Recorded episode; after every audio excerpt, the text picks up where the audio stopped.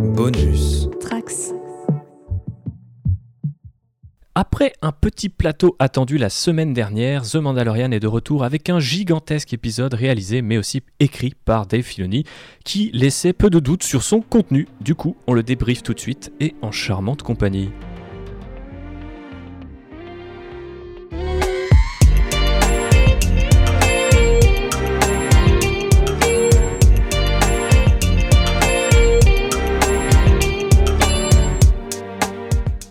Toute chose, souvenez-vous, Menda Lockdown est une émission 100% spoiler, donc si vous n'avez pas encore vu la première saison de, The Mandalorian ou même The Jedi, eh ben déjà je viens de vous spoiler un maxi truc, Euh, donc euh, il est encore temps d'enfiler votre jetpack euh, avant que d'autres spoilers commencent à fuser, puisque forcément aujourd'hui on va parler d'un maximum de trucs croustillants.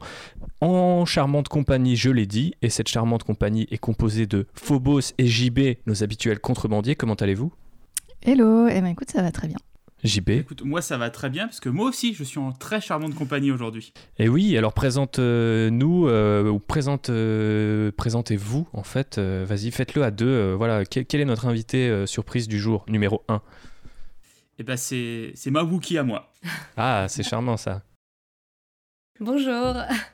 Donc c'est Catherine, je peux t'appeler comme ça en direct, j'espère Oui, c'est très bien. Ok, super. Donc Catherine qui partage euh, le, le vaisseau de la vie de notre Wookie euh, de compagnie, notre cher Jean-Baptiste.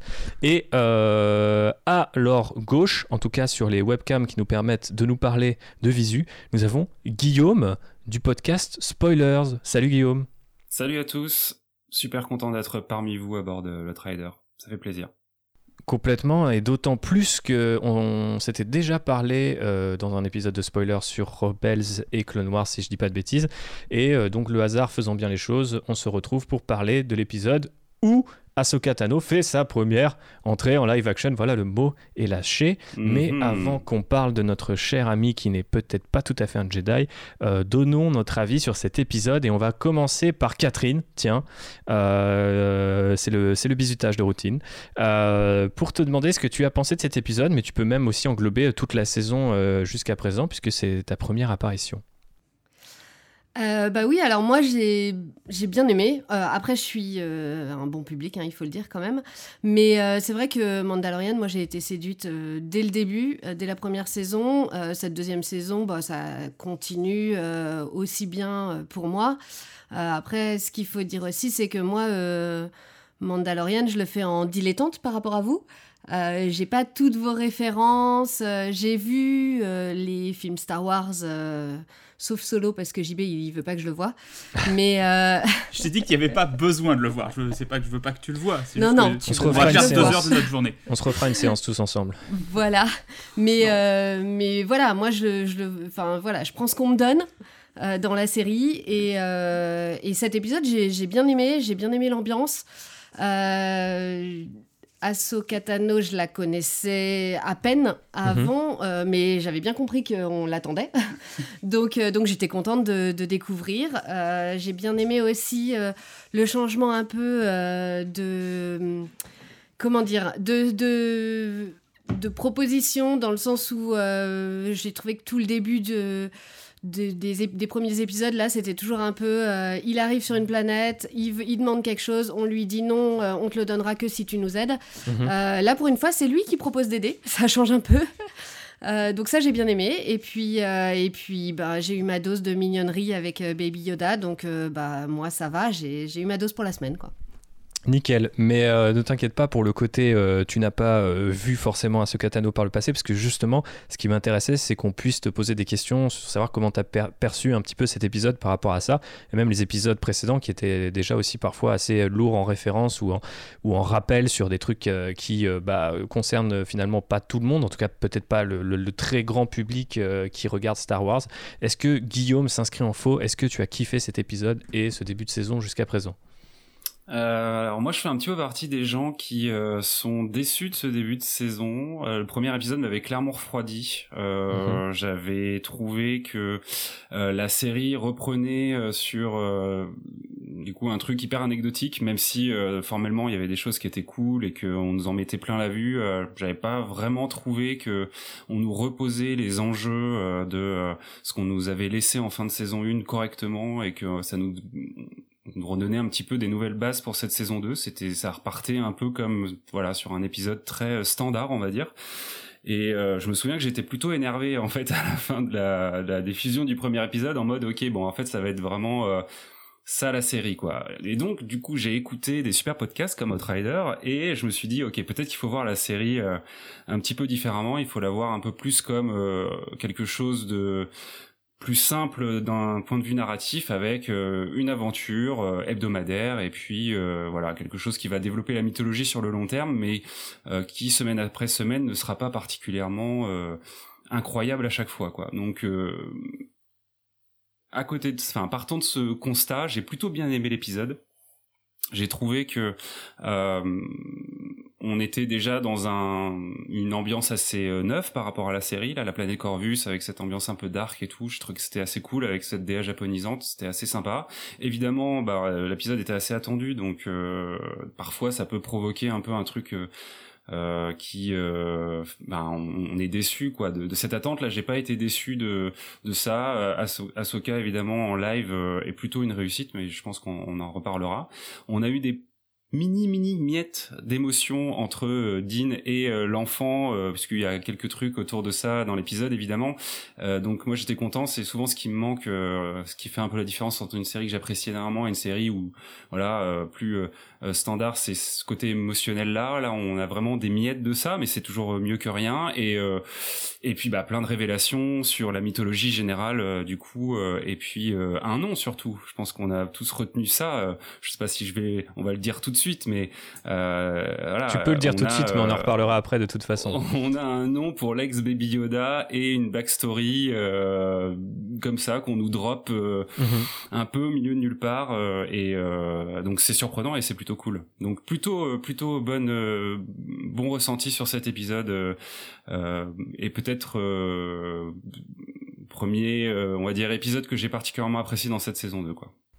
Ok, bah ça tombe bien euh, du coup euh, qu'on puisse en discuter avec toi euh, cette semaine. On te, on te prend au moment où tu es le peut-être le plus séduit. Est-ce que c'est le cas de ce bon JB, ce bon gibouille eh bah peut-être pas tant que ça. Euh, mhm. J'ai trouvé que l'exercice dans sa note d'intention était vraiment très bien. Euh, faire, bah, comme euh, j'avais dit, des hybridations de style cinématographique et là faire clairement des références au film de samouraï, revenir à la filmo de Kurosawa, qui est quand même une grosse inspiration sur le, au départ sur, pour George Lucas pour les premiers Star Wars. C'était très bien, ça c'est plutôt bien fait. Après, je trouve que la réale de Filoni, elle est quand même un peu lourde et un peu rigide. Euh, c'est quelqu'un qui n'a pas encore beaucoup d'expérience sur le live action et ça se ressent encore un peu. Euh, sur, euh, que ça soit sur les scènes d'action ou même sur certains chants contre chants, sur certaines mises en place, j'ai trouvé que c'était un peu, un peu lourd à certains moments. Il y a, je trouve, un gros name dropping vraiment gratuit à la fin quand ça balance le nom de l'amiral Throne. bah, pour des gens qui n'ont pas toutes les références de Star Wars, je vois pas vraiment l'intérêt de balancer ça. Euh, à part de venir euh, raccrocher les wagons avec les anciennes séries de Filoni. Et euh, le petit détail que moi j'ai vraiment par contre surkiffé, c'est au moment où Ahsoka parle des origines de Gorgou, je vais avoir du mal à pas l'appeler bébé Yoda toujours. au moment où elle parle de Yoda justement, t'as le tout petit tapis musical du thème de Yoda qui arrive et euh, ça, c'est un tout petit détail qui, tu vois, je gêne pas dans euh, la globalité de l'épisode, mais euh, c'est un historique qui m'a vraiment fait plaisir. Ouais, il y a la même chose pour Ahsoka, dont le thème est repris par Ludwig Göransson, donc ça, c'était quand même plutôt très stylé également. Ah, après, voilà, le, thème d'Ahsoka, je, ne le connais pas autant, parce que voilà, moi, j'ai pas poncé Rebelle ou, ou Clone Wars. Et euh, dans les autres, pareil, petits détails comme ça qui, moi, me font, euh, me font, un peu plaisir, mais en même temps, je trouve que c'est parfois du forcing un peu gratuit. Euh, Ahsoka, au tout début de l'épisode, quand elle dit bah, Surrender or you will be destroyed, c'est la même phrase que Luke sortait à Jabba mhm. au moment où il arrivait dans le palais au début du retour du Jedi. Donc pareil, on est même dans les références sur les dialogues, même si là c'est un truc un peu plus subtil. Ouais, c'est typique euh, des productions Disney que de reprendre un petit peu euh, les phrases, euh, les phrases type, on va dire, de Star Wars. Bon, c'était déjà un peu le cas dans la prélogie, mais c'est vrai qu'ils ont poussé ce concept à l'extrême, quitte à parfois nous saouler un petit peu. this is the way, this is the planet, this is everything, this is la vie de Phobos tout de suite. Qu'est-ce que tu as pensé de l'épisode? Alors moi je suis, un petit peu comme JB, je, voilà, je m'attendais à cet épisode, le fait qu'Asoka apparaisse, c'était pas vraiment une surprise dans le sens où on savait que c'était réel par, par Filoni. Euh, et honnêtement, c'est un peu un mais sur cet épisode parce que euh, j'ai trouvé qu'il y avait des trucs qui fonctionnaient euh, pas mal. Après, je suis 100% d'accord sur la réelle de, de Je trouve qu'en live action, c'est pas encore ça. C'est pas la hauteur. Il y a, il y a un passage en particulier où il, cadre son plan exprès avec la lune et une branche d'arbre. Et t'as Ahsoka qui est en, en, lien avec la force avec Baby Yoda. Et et t'as cette scène-là qui est très jolie, et tu sais pas pourquoi. Tout d'un coup, t'as Ahsoka qui se lève, qui prend le bébé, qui fait 3 mètres et qui se repose à côté. Et tout ça parce que, en fait, je pense qu'il y a un problème de raccord avec euh, les gros plans qu'ils avaient filmés sur le dialogue d'après, tu vois. Et, et du coup, là, enfin, tu te dis, putain, mais c'est des erreurs de débutants, quoi. Qu'est-ce qui se passe? Je comprends pas trop. Euh, et même si je, je, comprends aussi toutes les rêves qu'il a voulu faire, où t'as pas mal de passages qui sont très silencieux, où t'as juste le bruit du vent et tout, t'as pas du tout de musique. En fait, je trouve que c'est l'artificialité de ces passages-là ressort beaucoup trop pour moi, et donc ça fonctionne pas vraiment. Euh, et c'est dommage parce que euh, parce qu'au-delà de ça, il y a des trucs qui sont cool. Par exemple, j'ai trouvé, j'ai bien aimé le personnage de, la magistrate. Euh, je trouve c'est intéressant qu'on nous présente ces personnages-là d'industriels qui qui montrent bien que la guerre, c'est pas juste les soldats, mais tu as aussi tout le, complexe industriel qu'il y a derrière. et ça, c'est un thème qui, revient de plus en plus dans, les Star Wars. donc voilà, il y, y, a des choses qui, qui sont pas mal. Après moi, ça, m'allait bien que Baby Yoda n'ait pas de nom, donc et pas forcément de backstory non plus. Euh, je trouvais que c'était limite, euh, voilà, il avait souhaité un peu personnage un peu paumé et, et, c'était intéressant. Donc, je ne sais pas trop ce qu'ils vont en faire euh, à, à, voir de ce côté-là. Et, hum, et, voilà, et sinon après on, pourra reparler euh, d'Asoka aussi, euh, peut-être plus en détail. Oui, il va falloir qu'on en reparle de toute façon en détail. Euh, je ne vais pas m'épancher très longtemps sur mon propre avis, puisque vous avez un petit peu souligné tout ce que j'ai aimé et moins aimé. Mais moi, il y a un truc que je retiens vraiment de l'épisode, et c'est un peu en mal comme en bien, c'est cette, cette structure qui, du coup, est défendue depuis le début de la saison 2, ou en tout cas le début du premier épisode avec l'apparition de ce qu'on suppose être Boba Fett c'est qu'on a une espèce de. On a toujours ce côté un peu euh, une semaine, une aventure. Et en plus de ça, on a une sorte de, euh, de métaplot, euh, comme on pourrait dire dans les, dans les, jeux de rôle. Donc on a cette intrigue comme ça de fond qui avance ou non, se connecte à des événements plus ou moins gros. Mais je trouve que bah, plus on en fait ce genre de, de connexion, euh, et moins elles sont pertinentes. Et donc euh, là, euh, Boba Fett, Bo-Katan, maintenant Ahsoka Tano et Frone dans le même épisode, potentiellement aussi donc le nom de Baby Yoda et sa, backstory. Je trouve que ça commence à faire beaucoup, mais et de manière hyper simple. Alors après, c'est toujours, on en revient toujours aux contraintes de base de The Mandalorian, mais on en revient toujours à la problématique qu'on avait déjà dans notre épisode sur la saison 1 où on disait jusqu'où la naïveté de la série peut être quelque part excusée et acceptée. Parce que moi, je trouve que maintenant, on arrive à des résolutions hyper simplistes du style je veux pas entraîner euh, Grogu. Oui, mais tu veux libérer cette ville et moi je peux t'aider, donc tu vas entraîner Grogu. Donc ok, on y va tous les deux. C'est vraiment des genres, il y, a un, y a un enjeu, il est posé, il est résolu la, scène d'après. Et on sait évidemment que Dean et, et Ahsoka vont triompher de ces méchants-là. Et il n'y a pas une espèce d'once de suspense quoi. Genre j'ai du mal de plus en plus avec ça parce que je veux bien excuser le côté un peu simple. Mais quand quand c'est simpliste à ce point j'ai vraiment l'impression que la série se fout un petit peu de ma gueule et genre essaye de pas trop euh, tu vois euh, bah juste elle, elle, contourne un peu ses propres enjeux et c'est dommage. Et en plus de ça, l'aspect name dropping, parce que là, dans cet épisode, c'est vraiment du name dropping, c'est pas justement euh, juste des petites références à droite à gauche je trouve que ça, devient un peu ennuyant en fait. C'est-à-dire que la fin, euh, je vais prendre l'exemple de la fin tout de suite, comme ça, sera un petit peu évacué. Mais pour moi, je me disais, est-ce que c'est l'épisode où en fait Baby Yoda il va passer dans les bras de Ahsoka Tano et qu'on va nous dire, bah, si vous voulez la suite, faudra regarder une série Ahsoka Tano ou un film Ahsoka Tano. Et euh, maintenant, euh, quelque part, Dean est libre de ses mouvements et peut-être ça va le construire en tant que personnage de perdre ce qui est plus ou moins son fils, quitte à ce qu'il revienne dans des saisons précédentes, enfin suivantes, pardon. Et euh, du coup, j'étais là, s'ils font ce choix-là, bah, j'aurais l'impression qu'ils veulent défendre The Mandalorian comme série à part. Et s'ils le font pas, bah, The Mandalorian continuera d'être petit poseur de rails pour le reste de l'univers Star Wars. Et ça commence à un, petit peu m'ennuyer, même si j'ai trouvé des trucs hyper stylés. En fait, la plupart des choses que vous avez appréciées dans l'épisode, je, les ai appréciées aussi. Mais cette espèce de structure, on met un rail devant l'autre, on peut pas faire de grands bonds comme ça dans l'inconnu en disant bah vas-y fonce, on enlève Baby Yoda, vas-y fonce, on fait direct une série sur Ahsoka Tano, il n'y a pas besoin qu'elle apparaisse dans The Mandalorian. Je sais pas, cette espèce de, de maillage que construit Lucasfilm qui m'ennuie un petit peu. Et si on se retrouve dans les années suivantes avec une, mini-série Boba Fett, une mini-série Ahsoka Tano, une, mini-série Throne, une mini-série sur Bo-Katan, que sais-je, bah, je trouve que ça, sera vraiment, ça aura vraiment été la façon la plus bête et méchante d'introduire ces différentes séries. Enfin, pour moi, je trouve ça limite plus con que le, Marvel Cinematic Universe à ses débuts. Quoi. T'as vraiment l'impression que la galaxie elle est toute petite. C'est même ils ont même pas l'excuse de ça se passe sur la même terre avec le même des personnages humains. Quoi. Donc, euh, je sais pas, ça, commence à, m'ennuyer et euh, j'ai été pas mal gêné moi pour la par la Ahsoka en live action. Alors du coup, euh, il va y avoir débat parce que j'ai cru comprendre que Guillaume t'avait assez apprécié, mais enfin, je sais pas. Après, il y, a ce côté un petit peu valet de l'étrange dont on va sans doute un petit peu parler. Euh, et je propose qu'on le fasse tout de suite. Mais avant, il faut qu'on fasse un petit disclaimer de type euh, Gina Carano la semaine dernière. Parce que euh, d'ailleurs, euh, vous êtes nombreux auditeurs et auditrices à nous avoir demandé mais qu'est-ce qu'elle avait bien dit sur Twitter, qu'est-ce qu'elle avait fait, qu'est-ce que et pourquoi? Donc on a un petit peu parlé de politique et de comment nos idoles parfois peuvent bah, soit se planter ou raconter des trucs un peu chelous. Et donc pour Rosario Dawson, c'est un peu plus discret parce que c'est une affaire qui traîne depuis 2018 et qui a été assez peu médiatisée. En fait, les restes qu'on a datent maintenant d'octobre 2019, donc ça fait plus d'un an euh, et du coup, l'affaire en question, c'est euh, Rosario Dawson et sa famille qui euh, ont une, famille, une, résidence à Los Angeles et qui ont fait venir une, une, une, femme travailler sur cette résidence-là de New York à Los Angeles. Elle travaillait déjà avec eux à New York sur leur bâtiment. À l'époque, elle était s'identifiait comme une femme qui était lesbienne et ça se passait très, très bien avec la famille Dawson.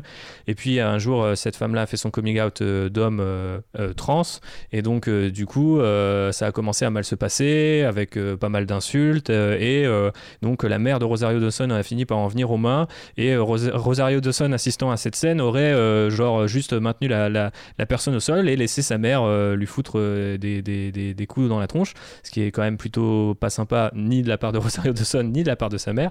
Après, du coup, de nombreuses insultes et autres informations qui bien sûr euh, appartiennent maintenant à la justice américaine et c'est à peu près la seule trace officielle qu'on a de cette affaire puisque ça a été jugé euh, dans une cour à Los Angeles l'année dernière. Et voilà depuis on n'entend pas trop parler mais forcément quand euh, le casting de Rosario Dawson a été euh, parce que ça n'a pas été fait officiellement, mais quand euh, il s'est retrouvé sur Internet et que les gens euh, ont fait le lien avec cette affaire, beaucoup de, fans s'inquiétaient à juste titre du, de bah, potentiellement la, nature, enfin en tout cas juste les propos ou en tout cas les gestes de transphobes qu'avait pu avoir Rosario Dawson et sa famille. Et est-ce que du coup ce genre d'acteur ou d'actrice méritait d'endosser de, le rôle d'un personnage qui lui est très aimé et par ailleurs aussi, je pense qu'il y a un côté très aimé aussi des enfants, c'est-à-dire qu'il est censé quand même, c'est un personnage qui est quand même censé incarner un minimum de valeur. Mais voilà, euh, ce disclaimer étant fait, euh, malheureusement, euh, puisque c'est depuis l'affaire, enfin c'est pas malheureusement, mais l'affaire est restée très discrète depuis. il semblerait qu'elle soit résolue avec sans doute des compensations financières et une forme de, non-disclosure agreement des deux côtés. Il fallait quand même qu'on le rappelle bah, pour tous les gens qui peuvent peut-être s'identifier à cette personne qui a subi ces violences-là et qui s'interrogent à juste titre sur qui on engage ou non dans nos séries préférées honnêteté intellectuelle, puisqu'on l'a fait pour Gina Carano la semaine dernière, il fallait le faire pour Rosario Dawson. Ceci étant dit, on peut revenir soit sur cette affaire, soit sur Ahsoka Tano, euh, soit sur les deux, et on commence avec qui veut bien prendre la parole maintenant que j'ai plombé l'ambiance. J'ignorais complètement du coup cette histoire avec euh, Rosario Dawson. Effectivement, c'est euh, quand même assez dommageable en l'état. en effet, comme tu l'as rappelé et comme tu l'as dit, bah du coup c'est entre les mains de la justice. On peut que condamner ce genre de euh, comportement, on va dire. Après, euh, voilà. Mettant ça de côté, si on revient sur son interprétation d'Asoka. Euh, Parce que de toute façon, elle est Asoka. Maintenant, c'est officiel, donc voilà, plus grand chose qu'on puisse faire. que on peut tout imaginer hein, dans le monde dans lequel on vit. un recasting peut être tout à fait possible si tant est que demain une condamnation ou je ne sais quoi puisse puisse être avérée, on va dire, mais dans d'autres affaires, quoi. Mais en tout cas, elle est Asoka aujourd'hui pour la première fois en live. J'avais un peu peur, moi perso, sur le côté justement transposition euh, d'un personnage euh, non humain Euh, en live, on avait déjà eu du coup Bokatan euh, en début de saison et on avait, euh, vous l'aviez d'ailleurs très bien souligné, il y avait vraiment un côté assez qualitatif dans sa transcription, quoi.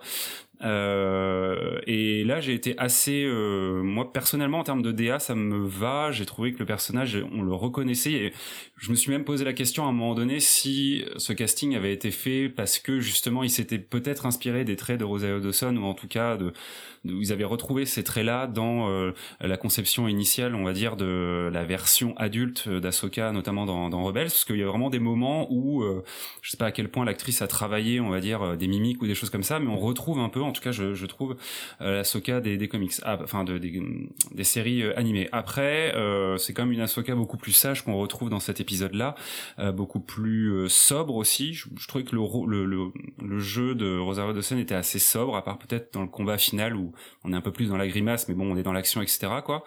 Euh, donc globalement, moi j'y ai cru. Euh, j'ai été assez, euh, voilà, j'ai j'ai retrouvé ce que j'attendais visuellement d'Asoka. J'ai retrouvé aussi un peu le côté parfois lumineux que pouvait avoir son visage dans certains sourires et dans certaines euh, visions des choses. Après, très honnêtement, voilà, c'est un rôle qui est aussi un rôle assez physique. On, il y a quelques moments de d'échange et de discussion, euh, de jeu pur, on va dire, mais on est quand même aussi dans un rôle qui est un rôle d'action, un rôle même un peu ninja. Peut-être que l'un d'entre vous en Mhm. parlera, mais on la voit peu. Enfin, dans tout le début de la de, de l'épisode. Donc, euh, à voir si demain, en effet, on voit plus de choses d'elle, euh, comment ça peut se développer. Mais sur cette première apparition, qui était certainement un peu stratégique euh, et sûrement que pour Filoni, c'était aussi un truc. hyper euh, émotionnel de donner Mhm. vie à un personnage qu'il avait créé quoi Euh, moi j'ai trouvé ça euh, ouais assez réussi et assez pour le coup réjouissant en tant que fan de Rebels euh, euh, et euh, de la trajectoire qu'Ahsoka peut avoir depuis Clone Wars, euh, ça m'a plutôt euh, plutôt plu quoi. Catherine, toi qui connais pas spécialement le personnage, qu'est-ce que t'en as pensé? Est-ce que euh, du coup t'as été tout de suite emballé par ce costume, cette introduction? Dis-nous tout. Alors moi, euh, je, en effet, je connais pas du tout le personnage. Par contre, euh, je l'avais déjà vu. Ouais, visuellement, Euh, tu vois qui c'est. Voilà, c'est ça. C'est-à-dire que j'aurais pas pu te dire que c'était Ahsoka Tano, mais évidemment, ce personnage-là, on- enfin, je pense qu'on peut pas ne pas l'avoir vu quand on va un tout petit peu sur Internet, etc. Je l'avais d'ailleurs uniquement vu en, en photo ou en, dé- en dessin. Et j'avais vu des cosplays aussi d'elle, pas mal. Donc, euh, donc voilà, Euh, j'ai trouvé qu'elle était en effet très bien euh, incarnée. Peut-être que c'est, alors je sais pas comment on dit, mais ce qui lui tient lieu de cheveux font Des un peu, voilà, sont pas très crédibles. On a un peu l'impression qu'elle a un truc de plastique autour de la tête, quoi. Mais, euh, mais à part ça, euh, j'ai bien aimé et euh, ben, si elle est comme ça dans les animés, moi j'aime bien le personnage, quoi. Bah, je pense que tu vas apprécier effectivement le personnage si tu reviens éventuellement, à, grâce peut-être à un top des meilleurs épisodes, qui sait. Trouvez-le sur le site de Rider. Puisqu'on parlait de cosplay et de costumes et de trucs en plastique, on va passer la parole à Phobos avant de la redonner à ce bon gibouille. Euh, alors moi je suis, un petit peu partagée en fait parce que euh, effectivement j'aime beaucoup le personnage d'Asoka et, et j'étais assez pressée de, la voir euh, sur, euh, à l'écran de voir ce qu'elle donne.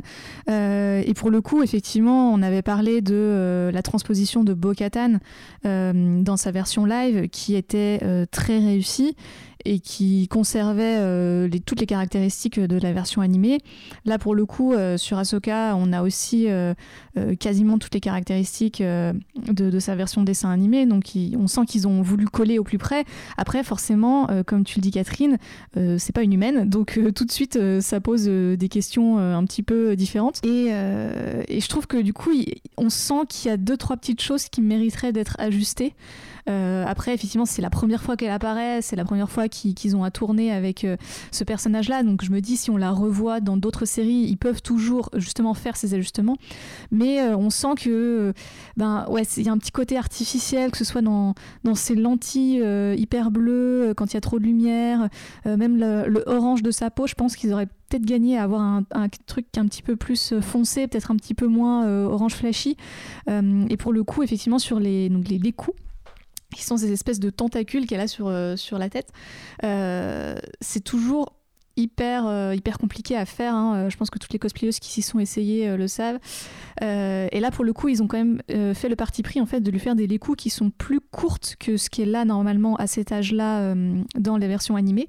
Et en fait, je comprends totalement les contraintes purement technique qu'il peut y avoir à, ce choix-là, mais ça déséquilibre un petit peu sa silhouette. Et pour les gens qui connaissent bien le personnage, en fait, elle a les, les coups qu'elle a en gros quand elle est ado, quoi. Euh, donc quand elle a, je sais pas, 14-15 ans. Donc en fait, c'est très étrange parce que euh, c'est une actrice qui est plus âgée, mais avec certains éléments euh, qui datent de son adolescence. et pour le coup, son costume fonctionne pas trop mal quand elle a cette espèce de débardeur avec son sarouel qui justement pour le coup fait hyper ninja. mais quand elle a sa cape là qui est boutonnée jusqu'en haut du cou et, qu'on voit juste ben, la petite tête de Rosario Dawson écrasée sous ses coups mal proportionnés, je trouve qu'il y a un truc qui qui bug quoi. je trouve que ça fonctionne pas trop. Ça aurait pu être mieux quoi. Je pense que peut mieux faire. Voilà, je pense que effectivement c'est un peu le peut mieux faire. Euh, après globalement, enfin c'est pas dégueu, hein, ça reste tout à fait correct.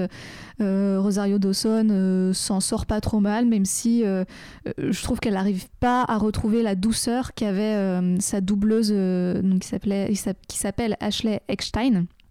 Euh, qui, la double dans les dessins animés, euh, qui a vraiment énormément de douceur dans la voix, qui a une voix un peu, un peu, un peu fluette, un peu aiguë. Euh, et, je trouve que Rosario Dawson n'arrive pas à ce niveau-là de douceur, ce qui fait qu'elle incarne une Ahsoka qui est un petit peu plus vénère, je trouve, et que ça se ressent aussi dans les scènes d'action où elle est très, elle est très rapide et tout, alors que dans les dessins animés, elle est vraiment beaucoup plus dans une certaine fluidité, dans une économie de mouvement qu'on retrouve pas en fait dans, dans cet épisode-là. Après, c'est vraiment des détails de nerd entre guillemets tu vois ça m'étonne pas que on est là pour ça ça m'étonne pas que Catherine la trouve cool parce qu'en soi le perso il est quand même il est quand même très stylé quoi c'est une espèce de simili Jedi avec un double sabre et qui, qui vit sa vie euh. JB toi? Euh, bah alors moi pareil je suis pas aussi euh, fan que vous d'Asoka parce que bah, j'ai pas vu ni Clone Wars ni Rebels mais globalement j'ai trouvé que on sentait que le personnage était plus âgé en tout cas que les versions que j'avais vues d'elle. Euh, et je pense que la, brutalité un petit peu qui ressort du personnage vient de, son âge et de son expérience. Euh, après, moi, ce qui m'a un peu plus dérangé, mais je pense que ça vient plus de la réal que de l'interprétation du personnage, c'est que je l'ai trouvé beaucoup plus lourd que l'image que j'avais d'Asoka avant, qui effectivement était très agile et tout ça. Euh, et là, j'ai même trouvé qu'en fait, la physique des sabres, bah déjà, elle ressemblait pas à la physique des sabres de Star Wars normalement. En fait, ils avaient l'air d'être très lourds mais pas fluide en fait. C'était assez bizarre. Euh, c'est un sentiment très étrange que j'avais. J'avais pas l'impression de voir des vrais sabres laser de Star Wars en fait. Euh, alors est-ce que c'est imputable à la largeur qu'ils ont? Parce qu'ils sont, j'ai trouvé beaucoup plus larges que par exemple le sabre de Rey ou euh, de Kylo Ren récemment. voilà, ça c'est vraiment du micro détail. Mais dans l'interprétation, je trouvais qu'il y avait beaucoup de scènes d'exposition avec elle où en fait bah, elle, est, clairement là pour raconter les origines de bébé Yoda, tu vois, et, et au final, ce que son personnage raconte dans l'épisode juste sur lui-même, euh, elle arrive, elle a son combat, elle libère la ville, elle, récupère une info, on ne sait pas si elle l'a récupérée ou pas. Et au final, après, le Mandalorian part. Donc, tu as vraiment cette espèce de, semi-arc narratif qu'elle vit, où euh, on, en discutait ce matin après l'épisode avec Catherine, où euh, des personnages comme Cobb Vent, par exemple, il a un arc narratif complet dans son épisode. C'est-à-dire que c'est une boucle, il est là au début, il est là à la fin, il a vécu quelque chose. Là, on est sur un demi-arc. Et vraiment, euh, il y a ce côté-là où l'épisode se finit et tu fais, bah, du coup, qu'est-ce qui se passe avec Ahsoka? Est-ce qu'on va la revoir? Euh, Est-ce que ça appelle clairement à regarder, il va y avoir une série ou un film à côté euh, qui va raccrocher les wagons avec tout ce qui a été dit là et tout ce qui a été fait avant? C'est plus ça qui m'a gêné que l'interprétation de l'actrice que j'ai trouvé relativement bien. Après, en plus, euh, moi j'aime plutôt bien Rosario Dawson euh, dans, sa manière de jouer, dans sa manière de euh, sur les scènes d'action et tout ça, ça allait. Donc voilà, je suis globalement satisfait du personnage, sauf ce, cette espèce d'arc narratif pas fini. Ouais, je comprends tout à fait. D'ailleurs, moi, c'est c'est en effet un des trucs qui m'a, tu vois, ne connaissant pas du coup le personnage et tout ça, qui m'a un peu embêté dans, dans l'épisode. C'est Bon, on comprend pas bien euh, pourquoi, euh, enfin, pourquoi elle est là, comment elle est là toute seule face à cette, à cette ville, si elle est là depuis longtemps ou pas. Et, et, en effet, on arrive à la fin où moi, moi ma conclusion, c'est qu'elle a eu l'information. Après, en effet, on ne sait pas. mais bah, on nous laisse là. Alors moi, j'aurais bien aimé savoir, franchement, ce qu'elle va en faire. Euh, et, même, on n'a pas trop d'explications sur pourquoi elle euh, cherche cette information-là. Euh. Enfin, on arrive, on est un peu parachuté là-dessus, comme si on devait tout comprendre autour. Après, c'est pas hyper grave en fait, parce que finalement, en effet, je pense que ce qui nous intéresse le plus dedans, c'est ben, d'avoir les infos sur tout ce qu'on apprend sur Baby Yoda et, ce, duo entre Mandalorian et, et Ahsoka Talo qui est assez sympa, je trouve, qui fonctionne bien. Euh, mais c'est un peu bête de nous laisser sur notre fin sur euh, ben, son histoire à elle, je trouve. Ouais, complètement. Et puis, euh, comme euh, vous le dites euh, très bien tous les deux, Catherine JB, c'est exactement ça que j'avais en tête quand je disais que je suis un peu lassé de cette espèce d'effet de, teaser. En fait, t'as l'impression de mater des bandes annonces pour des futurs produits Star Wars par moment. Et j'aime pas trop ça. Et en plus, mélanger au côté name dropping, on va te donner Frone, on va te donner telle info à tel moment. Bon, déjà, si tu connais pas le personnage, techniquement, ça fait plouf, quoi. tu viens de le dire toi-même, tu sais pas trop pourquoi elle cherche cette information. Il se trouve que même nous, en ayant vu Rebels, on peut supposer pourquoi elle cherche cette information, mais on n'a pas tellement plus d'infos qu'on en avait il y a euh, deux ans maintenant quand la série euh, Rebels s'est terminée. Donc c'est assez frustrant dans les deux cas. Et euh, pour l'interprétation elle-même, je ne vais pas trop revenir dessus parce que vous avez dit déjà beaucoup de choses et beaucoup de choses très pertinentes. Moi, je suis hyper déçu du premier plan où on la voit. J'ai trouvé que vu que c'était le premier, il fallait que ce soit réussi et je le trouve vraiment pas terrible, alors que j'ai trouvé le plan où elle coupe la cloche en deux avec le vent qui balaye sa cape et tout, genre exceptionnel. Et du coup, je me dis limite, il aurait fallu qu'elle sorte ses sabres à ce moment-là et pas avant. Parce que j'ai été aussi assez alors on, sent que c'est des esclavagistes plus ou moins, mais j'étais aussi assez choqué par le fait que l'épisode commence et elle découpe 3, 4, 5 types. C'est un truc qu'on voit rarement Ahsoka faire en fait. Et du coup j'étais en mode genre, oula, est-ce qu'ils vont nous expliquer qu'elle a un peu vrillé, qu'à ce moment-là dans sa vie elle est paumée euh Et en fait ils nous expliquent pas tellement, mais euh, c'est vrai que du coup la façon dont c'était filmé et la brutalité des choses m'ont un peu dérangé. Euh, mais il y avait quand même 2-3 plans cool, heureusement. Guillaume, tu voulais ajouter un truc? Ouais, je, voulais dire que je trouvais assez cool ce côté euh, presque euh, inquiétant en fait de la manière dont on introduisait euh. En fait, euh, on l'attendait cet épisode pour ça. On en a un souvenir comme quelqu'un d'assez lumineux, quelqu'un d'assez positif, etc. Et en fait, tout le début de l'épisode, c'est limite des codes de films un peu d'épouvante ou en tout cas de, de slasher. Où voilà, on est dans un endroit lugubre. Elle, elle apparaît, elle disparaît. D'ailleurs, j'ai trouvé ça assez cool comme move de tuer un mec, couper ses sabres, redisparaître dans l'ombre. Enfin, alors que les les Jedi normalement ils ouvrent leur sabre, ils font "Eh les gars, je suis là, venez quoi." Elle, elle est vraiment dans le côté plus, euh, euh, on va dire, euh, bah, ninja encore assassin une fois, quoi. Hein. je pense que voilà, assassin exactement et même au niveau de la musique, au niveau de ses postures, etc. Euh, j'ai trouvé qu'il y avait un truc qui était euh, plutôt une Ahsoka euh, effectivement énervée, comme disait Phobos, plus que plus qu'autre chose. Et ça, j'ai trouvé ça assez original aussi. Peut-être, c'est bon, pas dire que c'est un contre-pied non plus, mais c'était une manière de surprendre peut-être un peu ceux qui attendaient l'Ahsoka qu'ils connaissaient, quoi. Ouais, complètement. Mais c'est vrai que ça m'a surpris. Après, j'étais, du coup, c'est pas vraiment ce que j'avais envie de voir, mais je fais la différence entre ce que j'avais envie de voir et ce qui m'est proposé. Et je pense que ça peut limite euh, ensuite être euh, raccroché via l'écriture un peu à rebours qu'a l'habitude de développer Filoni, nous expliquer pourquoi à ce moment-là elle était comme ça et comment elle développe cette, technique par la suite. Euh, on verra ce que nous dit l'avenir de ce point de vue-là. Mais c'est vrai que j'étais quand même relativement étonné de la voir agir comme ça. Et je pense que c'est aussi parce que hier encore on regardait des épisodes de, Star Wars Rebels avec Phobos et la voir très gymnaste en fait et euh, agile euh, un soir et le lendemain matin la voir beaucoup plus brutale et euh, extrêmement énervée, c'est, je pense que ça, ça, ça, ça, a cassé un petit peu mon, mon délire et peut-être que ça, crée un biais en fait euh, tout simplement dans, mon avis. Mais c'est vrai que en animation, tu as l'impression que parfois en deux mouvements, elle fait des trucs de ouf, alors que là, euh, Rosario Dawson, tu sens qu'elle elle virevolte et qu'elle doit faire 4-5 mouvements avec son sabre un peu dans tous les sens pour que ça, pour que pour éviter les blasters, pour découper les méchants et donc forcément, y a, ça, ça, donne l'impression qu'elle est un peu plus brutale. Mais euh, je vous propose qu'on s'arrête là pour l'instant euh, pour Ahsoka et qu'on enchaîne sur Baby Yoda qu'il faut maintenant appeler Grogu.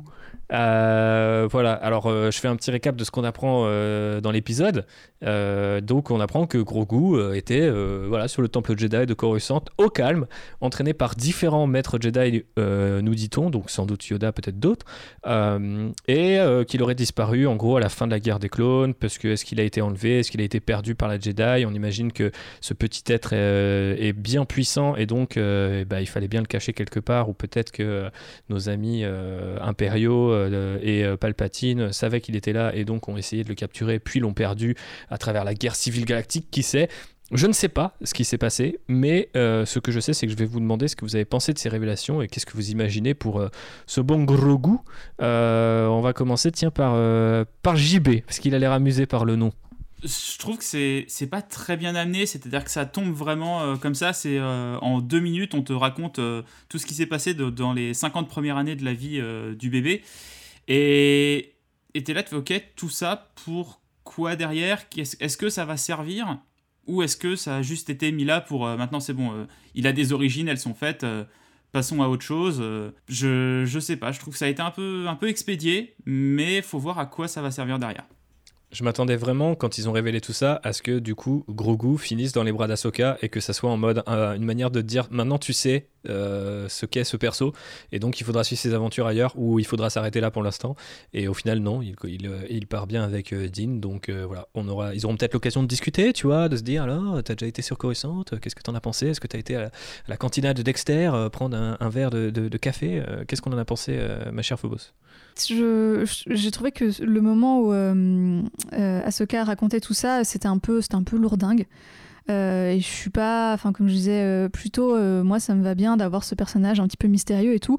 Après, au moins, je trouve que ça évacue un truc un peu chiant parfois dans, le fandom et dans les discussions autour de de la série euh, de oh là là qu'est-ce que c'est en fait euh, toutes les, théories les plus improbables qu'on peut euh, élaborer dessus genre l'épisode du coup en 30 secondes il te dit non ta gueule c'est bon c'est un ancien padawan voilà next quoi.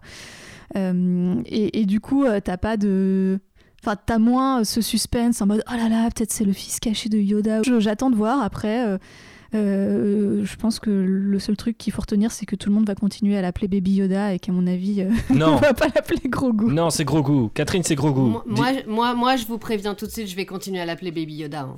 Et qu'est-ce que tu as pensé de ces révélations alors? Ah bah moi alors euh, j'étais assez contente d'avoir des infos euh, moi, je les attendais un peu ces infos.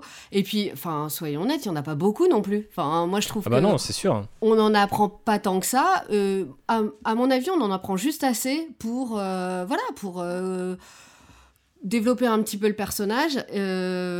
moi, enfin, je l'adore ce personnage, hein, franchement. donc, donc, je suis contente de savoir un petit peu d'où il vient. Après, il y a encore plein de trucs à savoir si on veut en connaître plus sur lui. Donc, moi, ça me, ça me choque pas. C'est vrai que peut-être en effet ça met un peu fin à certaines discussions euh, euh, sur, euh, sur, lui, voilà, sur lui et savoir ce qu'il est, d'où il vient et tout ça. Je trouve que là on a voilà, quelques, quelques trucs en plus qui, nous, qui moi m'ont suffi pour l'instant. J'en voudrais plus plus tard, mais pour l'instant ça me va.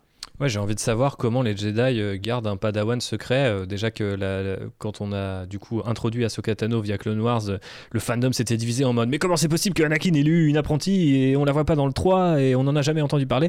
Donc là, j'ai hâte hein, des débats de qualité à base de mais où il était où Baby Yoda hein? Quand l'empereur a pris Pourquoi Anakin il l'a pas tué quand il a détruit tous les Padawans Parce qu'il ne savait pas parce qu'il était extrêmement bien protégé. Ça se trouve il n'est pas allé jusqu'à l'étage des couveuses, tu vois. ouais, c'est juste tuer les maternelles. Mais comme quoi c'est un type finalement pas trop mal.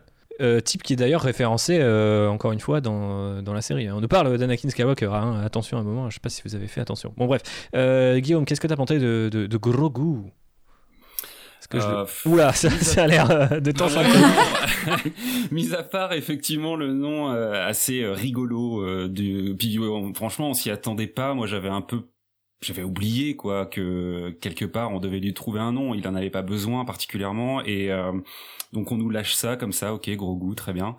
Mais je trouve que ouais, c'est assez symptomatique de, du, fait que, en tout cas, selon moi, ils savent pas quoi en faire de ce personnage aujourd'hui, quoi. C'est, ils ont créé une, une créature qui est cool.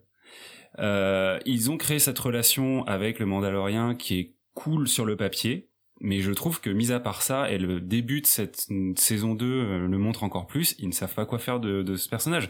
C'est un personnage qui parle pas, qui a très peu de capacités.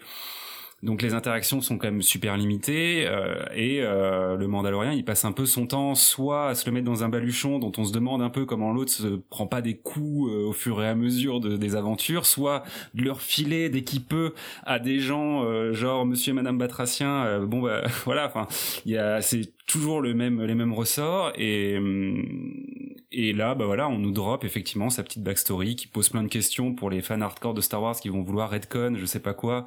C'est juste peut-être il est trop petit en fait il passait pas dans le cadre des films quoi. Voilà mais euh, et on n'avait pas besoin on n'a pas besoin en fait de, de savoir ça. On veut juste peut-être enfin moi en tout cas j'attends juste que ça devienne plutôt un personnage intéressant qui développe euh, d'autres caractéristiques, d'autres interactions euh, que euh, que ce qu'il a fait jusqu'à présent, hormis peut-être l'épisode 2 où c'était quand même rigolo de le voir euh, devenir un monstre à décimer une race au bord de l'extinction. Mais voilà, enfin donc non non, franchement ça m'a pas ça va pas bouleverser l'idée que je me faisais de- du personnage et ça a peut-être un petit peu renforcé, je trouve, la relation qu'ils ont parce que du coup.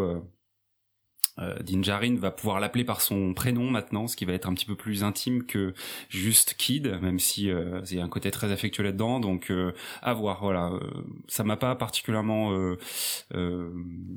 enchanté ou déçu.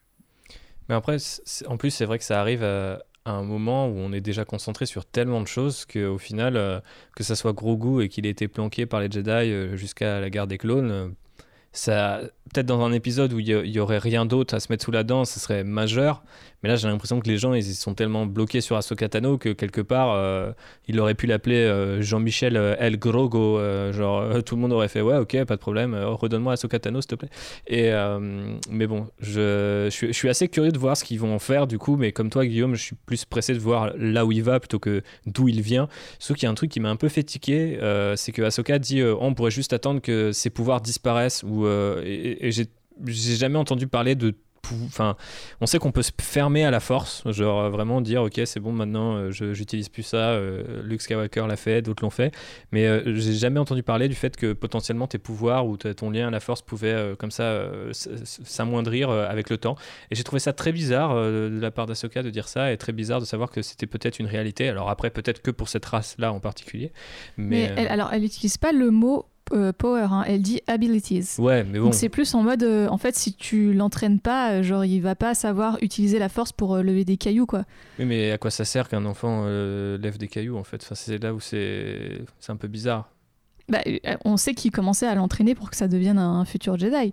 Et oui, Mais justement, elle dit si on arrête son entraînement, il- c'est pas qu'il va se couper de la force, mais c'est juste qu'il va oublier en fait euh, comment il utilise. Enfin, je sais pas, c'est comme quand t'arrêtes de faire des maths, ben t'ou- t'oublies comment faire des maths. Ça veut pas je dire suis que pas ton sûr. Moi je pense que la force c'est comme le vélo, ça s'oublie pas, tu vois.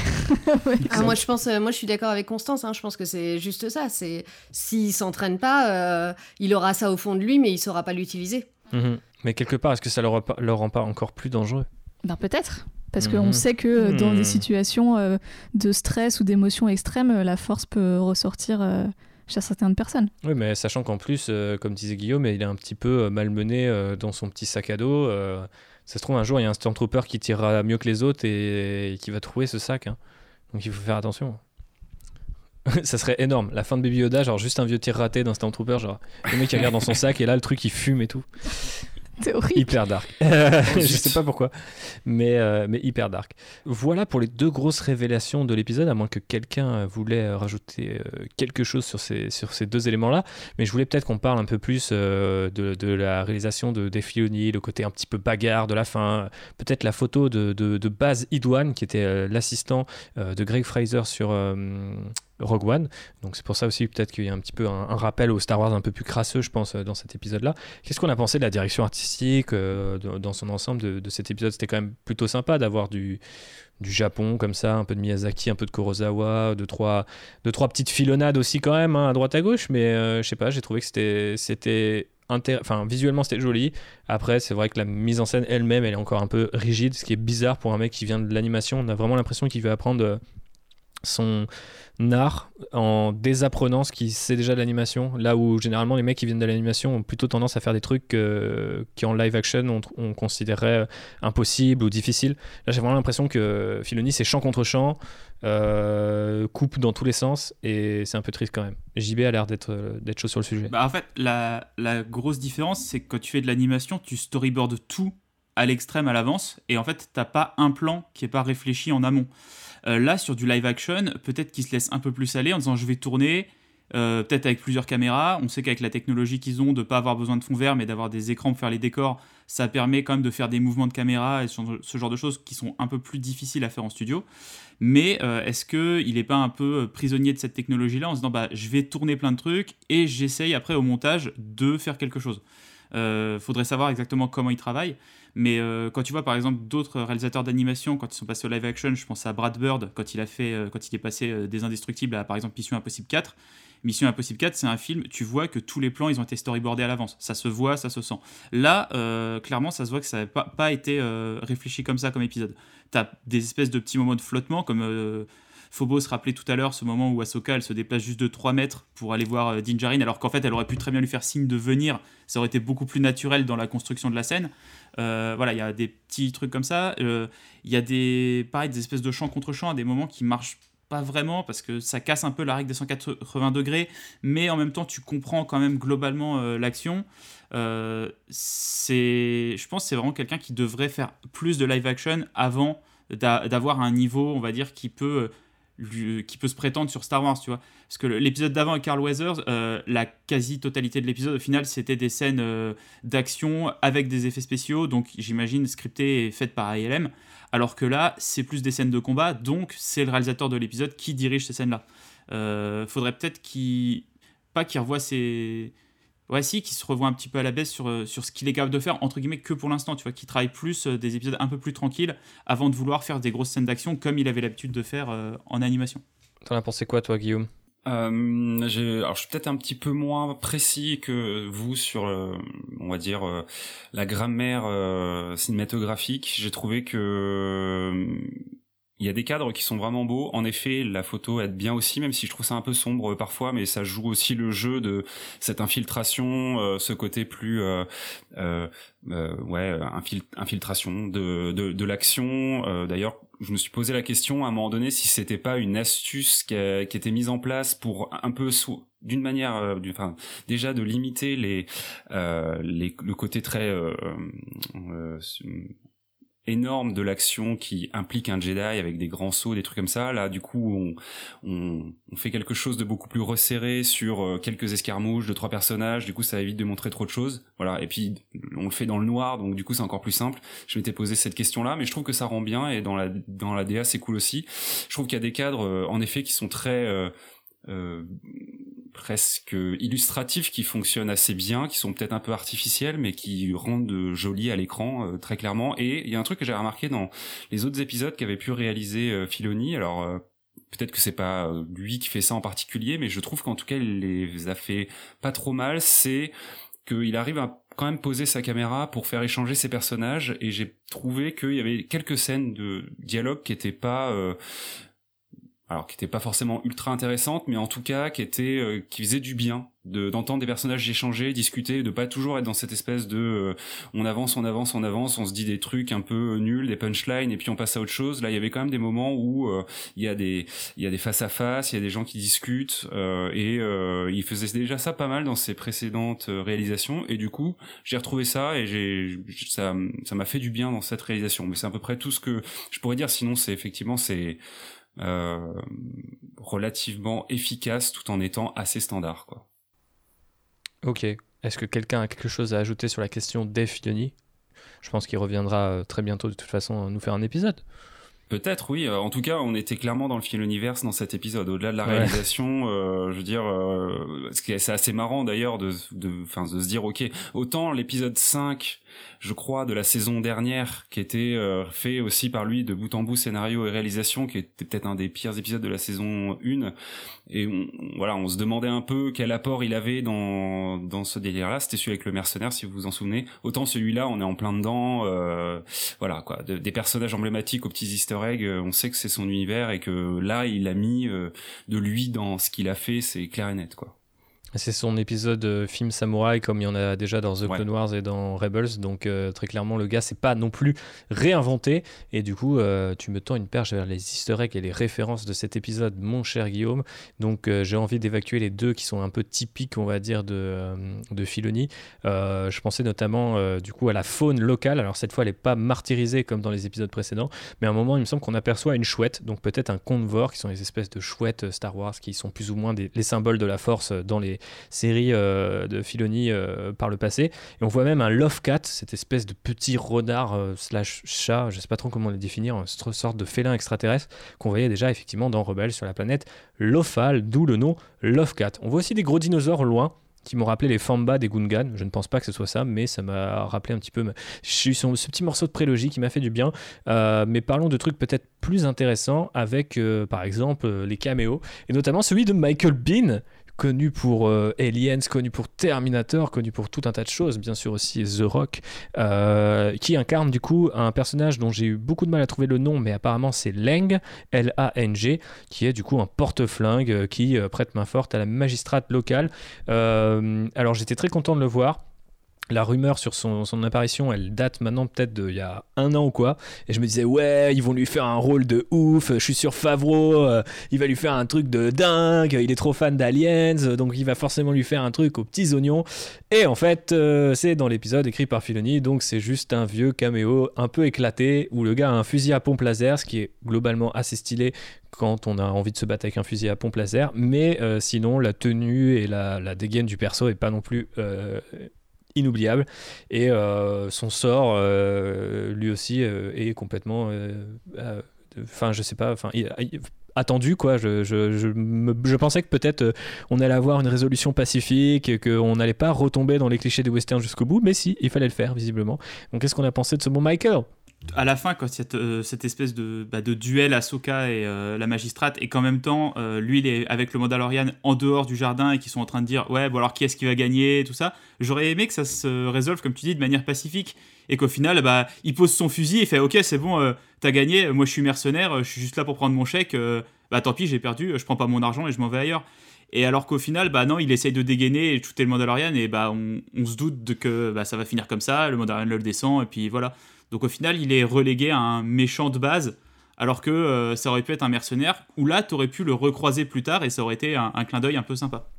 Surtout qu'il y a quand même, euh, alors c'est vraiment une micro-phrase dans le Mandalorian qui explique que euh, c'est sûrement un ex-militaire. Mhm. Et du coup, je me suis dit, ah ben tiens, s'ils le mentionnent, c'est qu'ils vont aller peut-être vers quelque chose euh, avec cette info et qui vont nous expliquer, je sais pas, comme quoi il y a des, anciens euh, euh, de, l'armée, on sait pas trop quel camp, qui se reconvertissent dans le business et tout, enfin, qui vont nous expliquer quelque chose. Mais non, du coup, effectivement. on avait déjà un ancien Stormtrooper dans les. Dans, horrible personnage d'ailleurs dans l'épisode 6 de la saison précédente avec son espèce de bras télescopique avec un blaster pire design de l'histoire de Star Wars, franchement pas loin.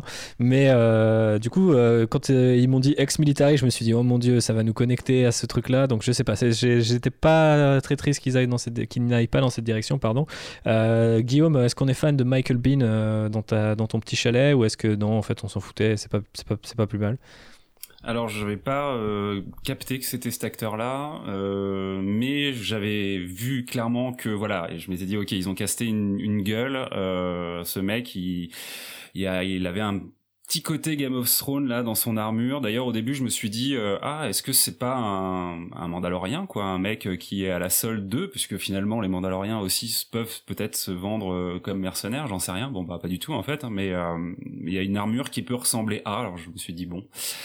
Et euh, au-delà de du charisme de l'acteur et du personnage, euh, ben ouais, pas très intéressant. Euh, comme vous, hein, j'aurais aimé une fin justement un petit peu moins cliché. En plus, on y est, on y est presque, puisque en gros, il reconnaît la défaite de la personne qui pour qui il bosse clairement avant de faire ce geste, ce move. Bah, enfin, je veux dire, il espère quoi derrière euh, Donc, euh, euh, donc voilà. Dommage, effectivement, peut-être d'avoir cramé un acteur qui a très peu à jouer quand même dans cet épisode pour un rôle de, de bad guy plutôt physique. Je pense que ça fera plaisir, voilà, aux gens qui qui aiment les petits caméos de pop culture, mais ça ira peut-être pas plus loin quoi. Mais moi ça me fait plaisir, mais surtout je m'étais commencé à, fantasmer une espèce de, de expandables euh, des, seconds couteaux parce qu'avec Carl Weathers dans la saison 1 et euh, Michael Bean dans la saison 2, je me suis dit ça y est, ils vont nous ressortir tous les mecs qui sont encore en vie et qui peuvent faire des mercenaires stylés de l'univers Star Wars, tous avec une gueule pas possible. Et euh, limite, moi j'étais là, Filoni va le faire l'épisode 7 mercenaires, tu vois, avec que des mecs qui ont entre 70 et 80 balais, tu vois, vraiment un truc éclaté mais tellement cool. Et, et non, du coup, mais euh, cet homme ne sait pas ce qu'il veut. Euh, du coup, je, suis déçu, je suis meurtri. Je, sais que tout le monde s'en fout et tout le monde est en train de dire mais c'est qui Michael Bean en fait? Et euh, donc on va peut-être passer à autre chose. Phobos, tu as aimé la, magistrate. Alors du coup, on va parler de, du coup, de, la, femme qui l'incarne, puisque c'est l'actrice et spécialiste des arts martiaux Diana Lee Innocento, qui est la, femme, la fille pardon, de Dan Innocento, qui était le partenaire d'entraînement de Bruce Lee, et donc c'est aussi la filleule de Bruce Lee qui était son parrain. Donc autant dire qu'elle casse des gueules à Hollywood depuis un certain nombre d'années, et là c'est un rôle du coup à visage découvert, puisqu'elle n'est pas juste euh, uniquement une cascadeuse, mais également elle interprète cette euh, Morgan Elsbeth, dont on nous dit qu'elle fabriquait des vaisseaux pour l'Empire, et que maintenant sans doute elle en fabrique pour le grand amiral Thrawn, quitte à raser une planète, et c'est pour ça que la forêt de Corvus, eh ben, ça ressemble plus tellement à une forêt, euh, ou alors il y a une grosse tempête façon 99 juste avant que le Mandalorian arrive, il a eu de la chance finalement de ne pas arriver de sitôt. Il l'a évité. Et, euh, voilà. Qu'est-ce qu'on a pensé de ce personnage euh, féminin, euh, de, méchante, avec sa lance en bescar, etc. etc. C'est un perso qui est un peu, un peu cliché, effectivement. tu as parlé tout à l'heure de Miyazaki. Elle peut rappeler ce personnage de méchante, enfin de méchante entre guillemets, hein, qu'on avait dans Mononoke, qui était à la tête d'une cité industrielle. Euh, c'est vrai qu'on peut vite y voir euh, un petit peu de ça, mais euh, mine de rien, je trouve que le, perso fonctionne quand même et qu'elle est crédible dans la manière dont elle tient tête à Ahsoka. je pense qu'il aurait pu vite être casse-gueule. et j'ai été agréablement surprise de la voir se battre avec sa lance de Beskar, parce que je, je me rappelais plus que le Beskar était un des rares métals à pouvoir arrêter les lasers des sabres laser. Euh, ce qui donne quand même quelques scènes euh, assez, euh, assez stylées. C'est vrai qu'on n'en a pas parlé, mais le moment où Dean arrête les deux sabres avec ses bras et ses, armures d'avant-bras, là, j'ai trouvé ça très stylé. Mais bref, revenons à notre magistrate. Quand on vous dit que ça, ça nous prépare tranquillement au, Batman v Superman de Star Wars, voilà, on nous a montré un Jedi qui arrête les lames de sabre laser avec ses bras. Il y a des techniques d'arts martiaux. Qu'est-ce que j'ai dit? Un, Jedi. Oui, un Mandalorian, pardon. Vous avez suivi. Bref. Euh, et donc voilà, j'ai bien aimé cette magistrate, euh, juste euh, sa perruque, autant le derrière est, joliment designé, autant devant la ligne de ses cheveux, et ça va pas quoi. Guillaume Akiès et Catherine avaient un truc à dire. Non, moi j'ai trouvé que moi aussi j'ai assez, assez, apprécié le personnage. J'étais un peu frustrée sur la fin de. Je trouve que ça se résout super vite et que j'aurais bien aimé avoir un peu plus de face à face avec elle et Ahsoka éventuellement, ou euh, enfin de la voir un peu plus en fait. Je trouve que la fin, c'est un peu genre pouf pouf, ça y est, c'est fini, elle a perdu. Euh, surtout, elle, la tue ou on voit pas en fait ce qu'il a on ne sait pas. Ouais, c'est ça. Non, on sait pas. Mm. Ok. Euh, moi, j'étais quand même choqué qu'elle réussisse à faire perdre à Ahsoka l'un de ses sabres laser dans la petite mare du coin. J'étais en mode ok, bonne maîtrise des arts martiaux quand même, ça, ça se respecte, ça se respecte. Euh, bah mais justement, quand tu vois ça, tu te dis bon, ça va, ça va durer un peu, quoi. Ça mhm. va pas se finir en trois secondes. Euh, elle a l'air de savoir euh, faire face à une Jedi quand même. Et en fait, ben non, trois secondes après, elle a perdu, quoi. Un peu triste donc. Guillaume, est-ce que tu étais tout, tout aussi triste ou c'est pas grave, une méchante de plus, une méchante de moins C'est là aussi où on peut parler du lien avec l'amiral Thrawn. Ouais, bah alors pour le coup, personnage fonction quand même de fou euh, le, côté euh, je t'offre euh, une une lance en Beskar au début pour aller chasser Ahsoka parce que en fait on sait que plus tard il y aura un, un, combat et que quand même c'est bien pratique d'avoir une lance à Beskar qui était je sais pas à qui d'ailleurs enfin un garde euh, euh, on a l'impression quoi. Euh, non j'ai trouvé ça cool que le le monstre de la semaine entre guillemets soit cette fois un personnage humain avec enfin il y avait une dynamique qui était un peu différente que de s'attaquer à des gros gros monstres des trucs comme ça. Là on était sur justement comme vous le soulignez des échanges et des enjeux qui étaient plus compréhensibles et puis les moyens de de pression qu'elle a envers Ahsoka sont assez crédibles en effet voilà c'est une méchante assez classique mais elle le fait plutôt bien. Euh, pas grand chose de plus à dire. J'ai pas très bien compris euh, le moment où il y a la petite révélation sur le fait que effectivement euh, elle a un passé lié avec la construction de d'une flotte et que depuis elle est plus ou moins à la retraite, mais en fait pas trop. Enfin voilà, encore une fois on nous balance un peu de l'or comme ça, mais c'est vite fait puis on comprend pas trop. D'ailleurs petite mention au sous-titrage français que je trouve euh, vraiment pas très euh, juste par rapport à ce que disent vraiment les personnages sur euh, sur Disney euh, voilà petite parenthèse là-dessus mais et oui bah personnage qui en effet nous est le personnage qui nous révèle son lien avec le grand amiral Throne, euh, personnage emblématique de Rebels, entre autres sur ses dernières incarnations, mais voilà, dans l'univers étendu de manière plus générale.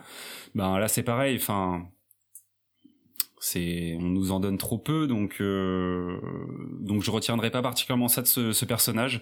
Euh, mais euh, j'ai bien aimé la scène d'action je trouvais je l'ai trouvé assez efficace le cadre encore une fois était cool.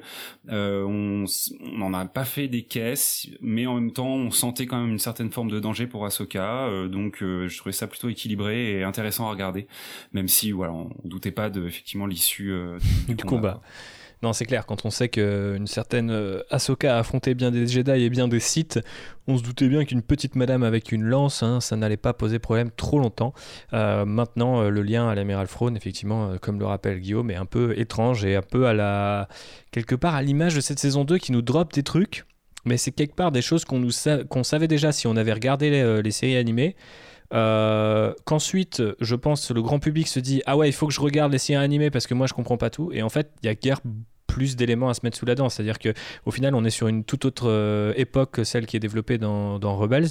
Et même si euh, Rebels, du coup, nous donne un, indice quant à la question de pourquoi, à ce moment-là, Ahsoka cherche Frone en particulier, et euh, le un univers étendu, lui aussi, euh, nous rappelle pourquoi Frone voulait, voudrait pouvoir avoir besoin d'une flotte bah, euh, globalement, on a ces petits éléments-là, mais on n'en sait pas quand même beaucoup plus. Et j'ai même l'impression que les scénaristes de la série a supposé qu'il y en ait plusieurs, parce que bon, c'est un épisode écrit par Filoni, mais c'est globalement John Favreau qui est censé écrire le truc.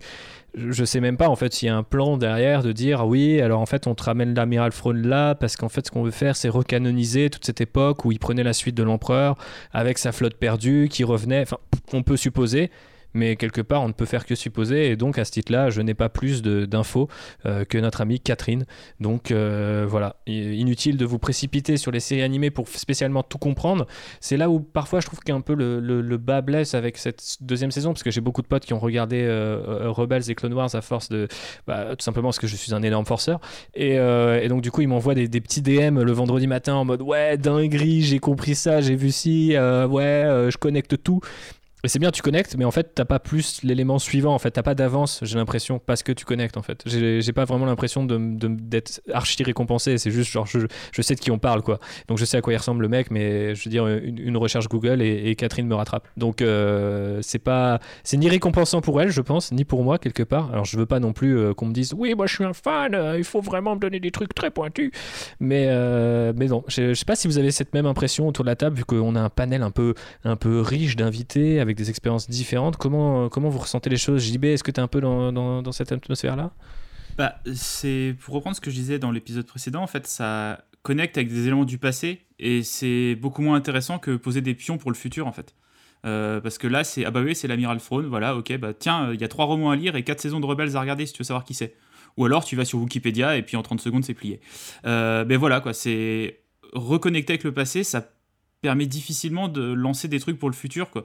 Donc, euh, et puis c'est fait tellement gratuitement. Si ça avait été laissé en suspens, tu vois, pour les gens qui avaient vu Rebels et que là c'était ah, je suppose que c'est Throne et qu'il y a quelque chose derrière, ça aurait été peut-être plus intéressant que juste là où le nom il est balancé comme ça.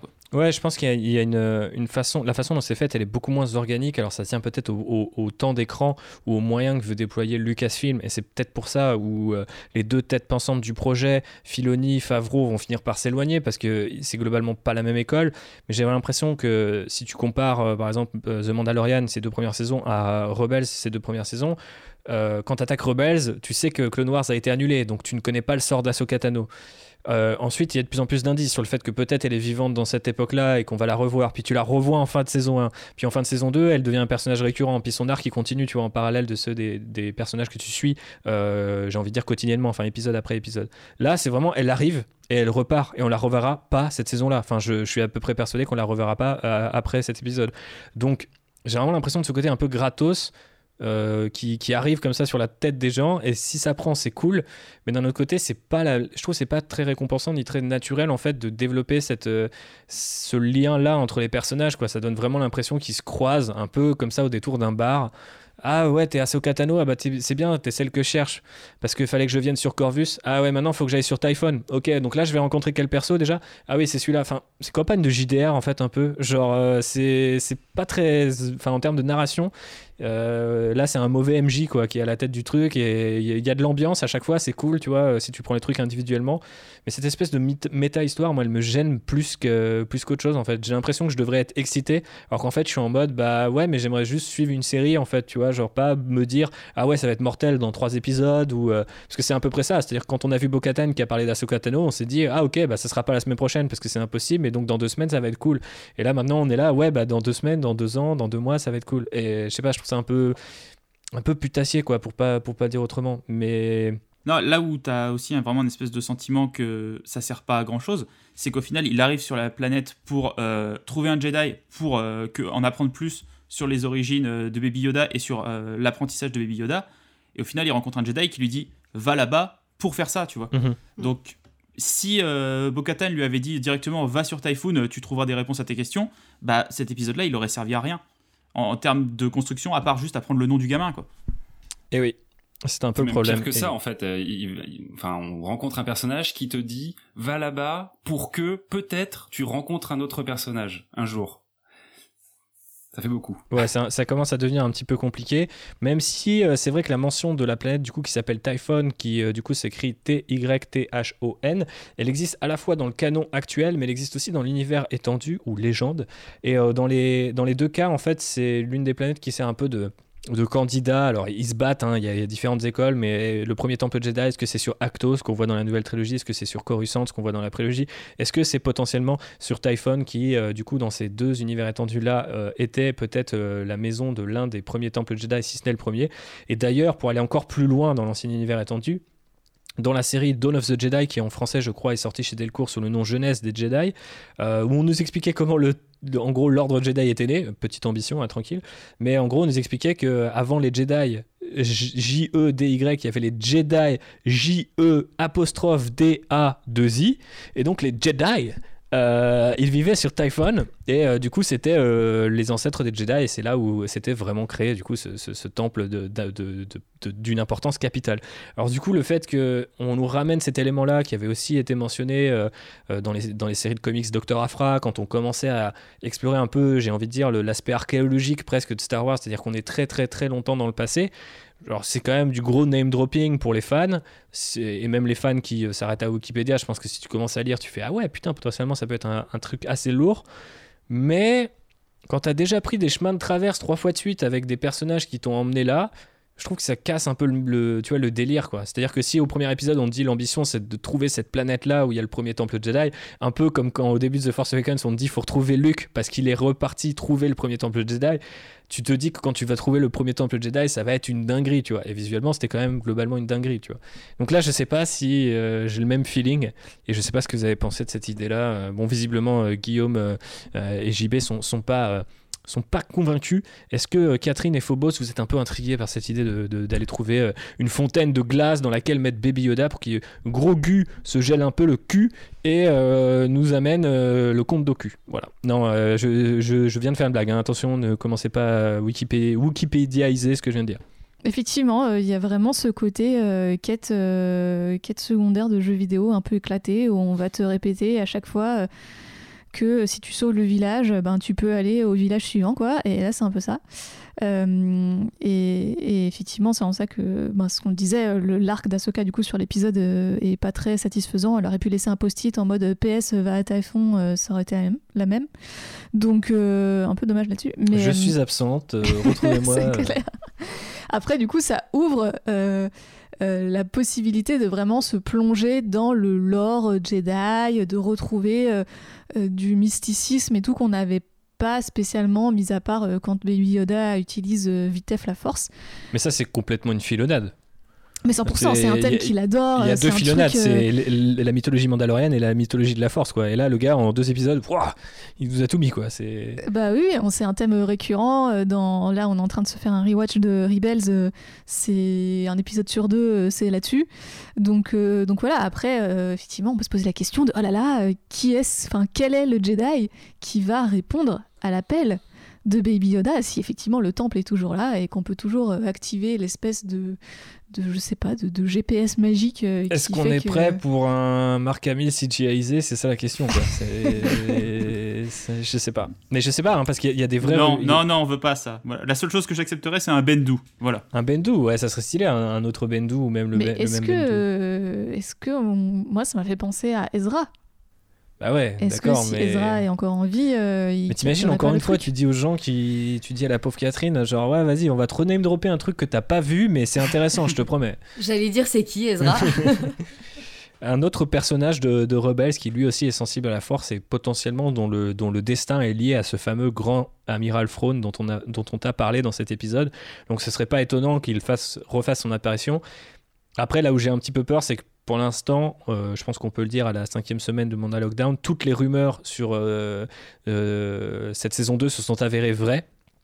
Et on est également à court de rumeurs. C'est-à-dire que là, il nous reste trois épisodes. Et euh, potentiellement, ça peut être trois épisodes avec euh, le grand méchant euh, Moff Gideon qui revient avec sa super armée. Et c'est un épisode en trois parties, limite, histoire qu'on équilibre un peu la saison. Je sais pas, qu'on revienne, comme Guillaume le disait, sur la première saison, sur un, sur un plateau où les enjeux sont clairs, on sait où on va, etc. Ou alors ça peut être trois épisodes filler, jusqu'à, enfin deux épisodes filler jusqu'à un final euh, gratos euh, pour, te, pour te tenir un petit peu en haleine, sachant qu'on sait que la saison 3 arrivera l'année prochaine malgré le Covid et tout ça. Donc euh, c'est, c'est là où c'est un petit peu difficile de juger le rythme et surtout de juger le rythme, sachant que visiblement ça, ça va toujours être en 8 épisodes, The Mandalorian. En tout cas, il n'y a pas de rumeur sur peut-être des, tu vois, un épisode de Noël ou un épisode qui traînerait à part, qui, serait de, qui ferait une heure et demie, ou même une saison qui ferait 10 ou 12 épisodes. Donc c'est un peu bizarre parce que justement, Rebelle, souvent utiliser un peu son format. De temps en temps, c'était 15 épisodes une saison, puis 22, puis de nouveau 22, puis de nouveau 15, selon ce qu'il avait à raconter. Et ça, c'était pas mal parce que ça créait des, des, changements de rythme qui étaient cool à suivre. quoi. Après, là, contrairement à Rebels, ils sont pas assujettis à une durée d'épisode. C'est-à-dire que tu peux avoir un épisode 8 qui dure 1h20, ça poserait problème à personne. Ouais, mais visiblement, ils sont ils n'ont pas encore tenté l'exercice, tu vois. C'est là où je, je trouve que c'est pas, c'est pas très très clair. Et euh, bon, après, ce qui est cool, c'est que entre les rumeurs qui maintenant, euh, du coup, euh, commencent à être vraiment en mode parce que les rumeurs qu'on avait, elles étaient un minimum solides. Là, maintenant, il faudrait vraiment aller chercher dans des trucs euh, très obscurs. Donc ça, on est à court, et on est aussi à court d'images qu'on a vues dans les trailers. Donc cet épisode-là, par exemple, euh, on n'a vu aucune image de cet épisode, donc c'est plutôt agréable. Savoir qu'il en reste trois, c'est plutôt cool aussi. Et, euh, et du coup, j'ai très envie de vous poser la question qu'est-ce qu'on attend justement de ces prochains épisodes? Mais avant ça, je vais faire un micro-monologue pour vous parler de deux autres références que j'ai relevées qui euh, sont celles des droïdes modèle HK87, on nous dit dans cet épisode, mais euh, les modèles HK sont apparus euh, dans, notamment dans les jeux vidéo The Old Republic. C'est un, peu les, les robots de, de, protocole ou souvent, le plus souvent d'ailleurs, des, des, robots assassins ou tueurs qu'on voit du coup dans ces jeux-là. et enfin, bah non, c'est tout puisqu'on a déjà parlé en fait de la planète Typhon. Donc j'en plaçais juste une pour nos amis les robots. D'ailleurs, une pensée à ce pauvre pauvre droïde qui prend un headshot euh, par euh, Dinjarin à la fin, là, on n'a pas compris, mais euh, le mec dégaine plus vite que son ombre. Lucky Luke n'a qu'à bien se tenir. Est-ce que vous avez envie de nous dire ce que vous attendez pour les trois prochains, ou en tout cas le prochain épisode? Et on va commencer par Phobos, tiens. Euh, du coup, là, honnêtement, à ce stade, c'est assez difficile à dire. Euh, effectivement, comme tu l'as résumé, on peut très bien se prendre trois épisodes filler et en fait, il atteint Typhon à la dernière minute du dernier épisode. comme ça peut dérouler assez vite, en fait, dès le prochain épisode. moi, tout ce que j'attends, je pense, c'est d'avoir des épisodes qui de nouveau se concentre peut-être un peu plus vraiment sur Dean et sa relation avec euh, Grogu. Euh, parce que là, arriverai pas. je pense que je peux y arriver non plus. Euh, vu Baby Yoda, s'il te plaît. Gros gros. Voilà. Parce que voilà, avec l'épisode euh, Bo-Katan, même si je l'ai bien aimé, et l'épisode là avec, euh, avec Ahsoka, euh, on, est quand même vachement sur le Mandalorian, qui est presque un, perso secondaire de sa propre série. Et, là, je me dis, bon, ça y est, genre, il y a cette histoire de. Il se rend compte de son lien avec Baby Yoda. il se, quelque part, est-ce qu'il a vraiment envie de le laisser à quelqu'un d'autre ou pas? Tu vois, je pense que ça peut être vraiment l'occasion d'explorer un petit peu tout ça. Euh, et, puis, euh, et puis de voir des, petits moments un peu de, fluff, euh, comme on l'a eu là dans cet épisode d'ailleurs, ce micro-moment où ils essayent de faire soulever un caillou à Baby Yoda. Qui, qui, qui, est assez, assez mignon, assez marrant, et qui fait une pause quoi, dans le récit, et où, on, essaye de comprendre un petit peu plus l'émotion qui, qui se joue. Donc voilà, j'espère qu'on retrouvera plus de ces moments-là dans les épisodes à venir. Dean qui est d'ailleurs euh, ultra enjaillé euh, quand euh, du coup Grogu réussit à soulever sa petite pièce. Je trouvais ça super marrant parce que le mec il est hyper taciturne la plupart du temps et là il est là ouais super bien joué. C'était assez drôle. T'es trop fort mon fils. Bah, c'est le papa quoi. c'est ça. Clairement c'est le papa quoi. Papa poule. Mais d'ailleurs enfin par rapport à ce que tu dis Phobos, moi je trouve que enfin clairement, il n'est pas prêt à le laisser. D'ailleurs, euh, il dit rien quand elle lui dit non, en fait, tu le gardes. Il est là, ok, d'accord, super. Euh, bon, ben, c'est parti. Allez, salut. Hein. S'il faut que je le garde, alors, bon, je vais faire un effort. Donc, euh, du coup, Catherine, pour les prochains épisodes, tu, veux aussi plus de, liens père-fils. finalement, c'est une, incarnation des plus typiques dans l'univers Star Wars, mais de toute façon, c'est ce qu'on voit depuis le début. Hein. Euh, enfin, on l'a vite compris. Euh, c'est cette relation-là, euh, le lien qui se crée, là qui se maintient, qui se développe. donc oui, oui, moi je suis tout à fait prête à en voir plus. je sais pas trop ce qui peut, ce qu'on peut attendre pour la suite. Je sais ce que moi j'aimerais bien. Moi, ce qui me manque un petit peu, c'est que on, a quand même fini la saison précédente sur un, énorme, enfin voilà. Un, gros méchant euh, qui a l'air d'avoir plein de visées sur Baby Yoda, sur, euh, sur Mandalorian, tout ça. Et puis, euh, bon, on l'a à peine vu quand même. moi, j'aimerais bien qu'on reprenne un peu cette histoire-là. J'aimerais bien savoir où ça en est, avoir voilà, plus de développement là-dessus. c'est un peu en en sous-texte tout le long, mais en même temps, euh, ce Moss Gideon, en plus j'adore l'acteur, je le trouve vraiment super. Euh, enfin, je sais pas, s'il est si dangereux, comment ça se fait qu'on n'ait pas, euh, qu'on l'ait pas, qu'il l'ait pas aux fesses, quoi? Enfin, franchement, en plus, on a quand même appris, il y a quoi, dans l'épisode précédent ou dans l'épisode d'avant, euh, que il lui avait mis un tracker. comment il l'a pas déjà rattrapé, quoi? Je m'attendais à ce que ça soit le final de cet épisode, moi, du coup. Mais tu fais bien de le rappeler parce que je pense que beaucoup de gens l'ont oublié. Et euh, non, moi j'ai très hâte de voir Moff Gideon revenir en scène. Et ça serait plutôt stylé d'ailleurs que le prochain épisode, ça soit une, forme de défaite euh, pour euh, Dean et que ça soit une manière de ramener tous les personnages depuis le, début de la, de la série, voire en tout cas de la saison, pour le sauver d'une manière ou d'une autre. On sait notamment que Bo-Katan a quand même plus de chances de revenir puisqu'elle est à la recherche du Dark Saber que porte Moff Gideon. Mais du coup, à partir du moment où Bo-Katan revient et que Bo-Katan a quand même été mentionné en mode c'est Bo-Katan qui m'envoie, bon, euh, vu comment la série est très simpliste pour faire se réunir les personnages, je pense qu'ils peuvent très bien nous offrir euh, un épisode vraiment en mode All-Star euh, sur la fin de saison, ce qui pourrait être assez sympa, mais aussi un peu guignol. Donc, faut voir un peu comment, comment ils arrivent à équilibrer tout ça. Guillaume, tes envies par rapport à tout ce qu'on vient de dire? Euh, si je devais troller, je dirais que mes envies principales, c'est que The Mandalorian devienne une bonne série sur cette euh, dernière partie. Allez, ça troll. Euh, non, mais blague à part, enfin voilà, je suis super content que le, la mythologie Star Wars soit développée, mais il serait quand même temps de faire quelque chose d'intéressant avec Mando. Je trouve vraiment que vous l'avez tous dit, hein, le côté vidéoludique, le côté FedEx un peu, c'est-à-dire vraiment je vais d'un point A à un point B, je transporte un objet pour quelqu'un et puis bah finalement je le reprends ou en tout cas c'est que ça depuis le début et ça en fait pas un héros super intéressant. Euh, et d'ailleurs, euh, j'ai revu le premier épisode de la saison 1 qui était aussi réalisé par Filoni et euh, j'ai trouvé qu'il y avait un truc en fait qu'on ne retrouve plus du tout dans cette saison 2 c'est que euh, au début de la saison 1 le Mandalorien il a pas son armure encore en Beskar. Du coup on a vraiment peur pour lui en fait. Euh, on a peur qu'il s'en prenne une. Lui aussi d'ailleurs il a peur de s'en prendre une hein, clairement. Il se planque il est vachement plus prudent.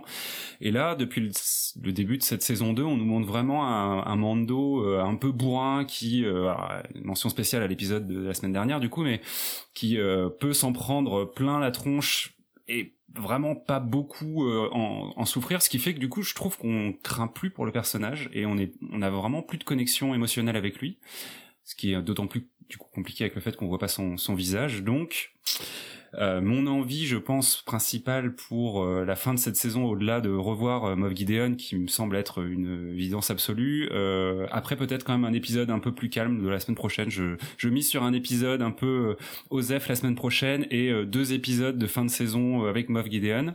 Un peu comme la saison précédente, du coup un peu comme la précédente, ouais, ça serait euh, donc mon envie, ça serait que euh, peut-être via Bo-Katan, qui euh, clairement peut-être va faire vaciller un peu le credo de ce bon vieux Dean, va permettre à l'acteur du coup Pedro Pascal d'enlever son casque un peu plus souvent. Voilà, c'est un peu mon attente dans les prochaines prochains épisodes ou la saison prochaine, ça serait qu'on voit un peu plus Pedro Pascal et qu'on arrive un peu plus à, à connecter émotionnellement avec lui, qui nous raconte un peu plus de choses. Là, je trouve qu'on commence un peu à, je sais que c'était une grosse feature, on va dire, de la série de d'avoir ce personnage très monolithique du Mandalorien avec son casque, mais je trouve qu'on en a, on commence vraiment à avoir ces limites de ce truc-là. Et, euh, et au-delà de la mythologie Star Wars, il y en aura, c'est sûr. On va nous en montrer la saison prochaine aussi, etc. Qu'on nous fasse des vrais personnages, quoi. Enfin, on enlève un peu le l'univers Star Wars de cette série. Je trouve que c'est compliqué pour les personnages d'exister et d'avoir des choses à raconter au-delà de ce qu'ils font quoi. Euh, concrètement. Donc euh, voilà c'est ça moi perso mon attente sur euh, la fin de cette deuxième saison et l'avenir de la série Nice. JB, un petit mot de conclusion euh, bah, J'ai à peu près les mêmes attentes que vous, en fait. C'est que ça y est, les, les filonnades, entre guillemets, sont évacuées. On savait qu'elles auraient eu lieu, elles ont toutes eu lieu à l'épisode 5. Euh, du coup, voilà, il nous reste trois épisodes pour euh, se concentrer sur Din Djarin et sur sa relation avec le bébé. Je suis à peu près du même avis que Guillaume. Je pense que la semaine prochaine, on aura un épisode plus calme, plus tranquille, centré autour de ces deux-là. Donc peut-être un peu plus dans l'esprit de, l'épisode 2 de cette saison, tu vois, donc une petite aventure, mais qui viendra euh, parler des relations entre les deux personnages. Et après, euh, voilà, euh, épisode 7-8, retour de Gideon et peut-être un combat euh, Dark Saber contre euh, Lance de Beskar, parce que maintenant qu'il a une arme de corps à corps euh, pour se battre contre les sabres laser, ça va arriver. du coup, on a fait le tour de cet épisode. On se retrouve, les amis, la semaine prochaine avec un nouveau panel d'invités de luxe, j'ai envie de le dire. D'ici là, bah, n'oubliez pas de partager notre émission, de parler de, de Outrider. Vous pouvez même utiliser le hashtag hashtag Menda Lockdown. Vous pouvez retrouver Guillaume sur le podcast Spoiler. Euh, je mettrai euh, tous les tags nécessaires euh, dans le petit tweet qui va bien. Vous pouvez retrouver JB, vous savez où, et Phobos pareil aussi. Catherine, est-ce qu'on peut te retrouver quelque part? Est-ce que tu as quelque chose à partager pour, pour qu'on te remercie pour ton temps? Écoute, pas vraiment. ok, bah, du coup, c'est pas grave, mais on était content de t'avoir et on était content d'avoir ton avis euh, de euh, justement pour pouvoir un peu nuancer nos nerderies habituelles. Guillaume, très content de t'avoir aussi depuis cet épisode Clone Wars Rebels qu'on a fait peut-être en début d'année, il me semble, à l'époque de la saison 7. du coup, on se l'était promis, maintenant c'est fait, donc ça me fait très plaisir. J'espère qu'on pourra en faire un en live un jour aussi. Et voilà, est-ce qu'on te retrouve aussi à titre individuel quelque part d'autre ou est-ce qu'on renvoie les gens vraiment vers Spoiler? Euh, clairement spoilers, euh, c'est je suis derrière le compte Twitter donc quand vous parlez euh, à, spoilers vous me parlez à moi en direct on va dire. Donc c'est ce sur quoi je vous inviterai à vous rendre si vous avez envie d'en savoir un petit peu plus sur les séries SF et fantastiques que l'on traite dans nos émissions au fur et à mesure. C'est une émission mensuelle donc voilà vous pouvez nous retrouver sur toutes les applications podcastiques de référence sans aucun souci. Parfait. Et eh ben voilà, vous êtes paré pour le week-end et les jours à venir. Euh, d'ici là, euh, et d'ici un sixième épisode, j'ai failli dire 5, mais non, c'est bon, ça y est, on l'a vu. Comme l'a dit JB, les filonnades sont euh, évacuées, mais ça ne veut pas dire que la suite sera moins bien, bien au contraire. On se retrouve la semaine prochaine. Portez-vous bien et que la force soit avec vous. Des bisous. Gros bisous. Bisous. Salut. Ciao.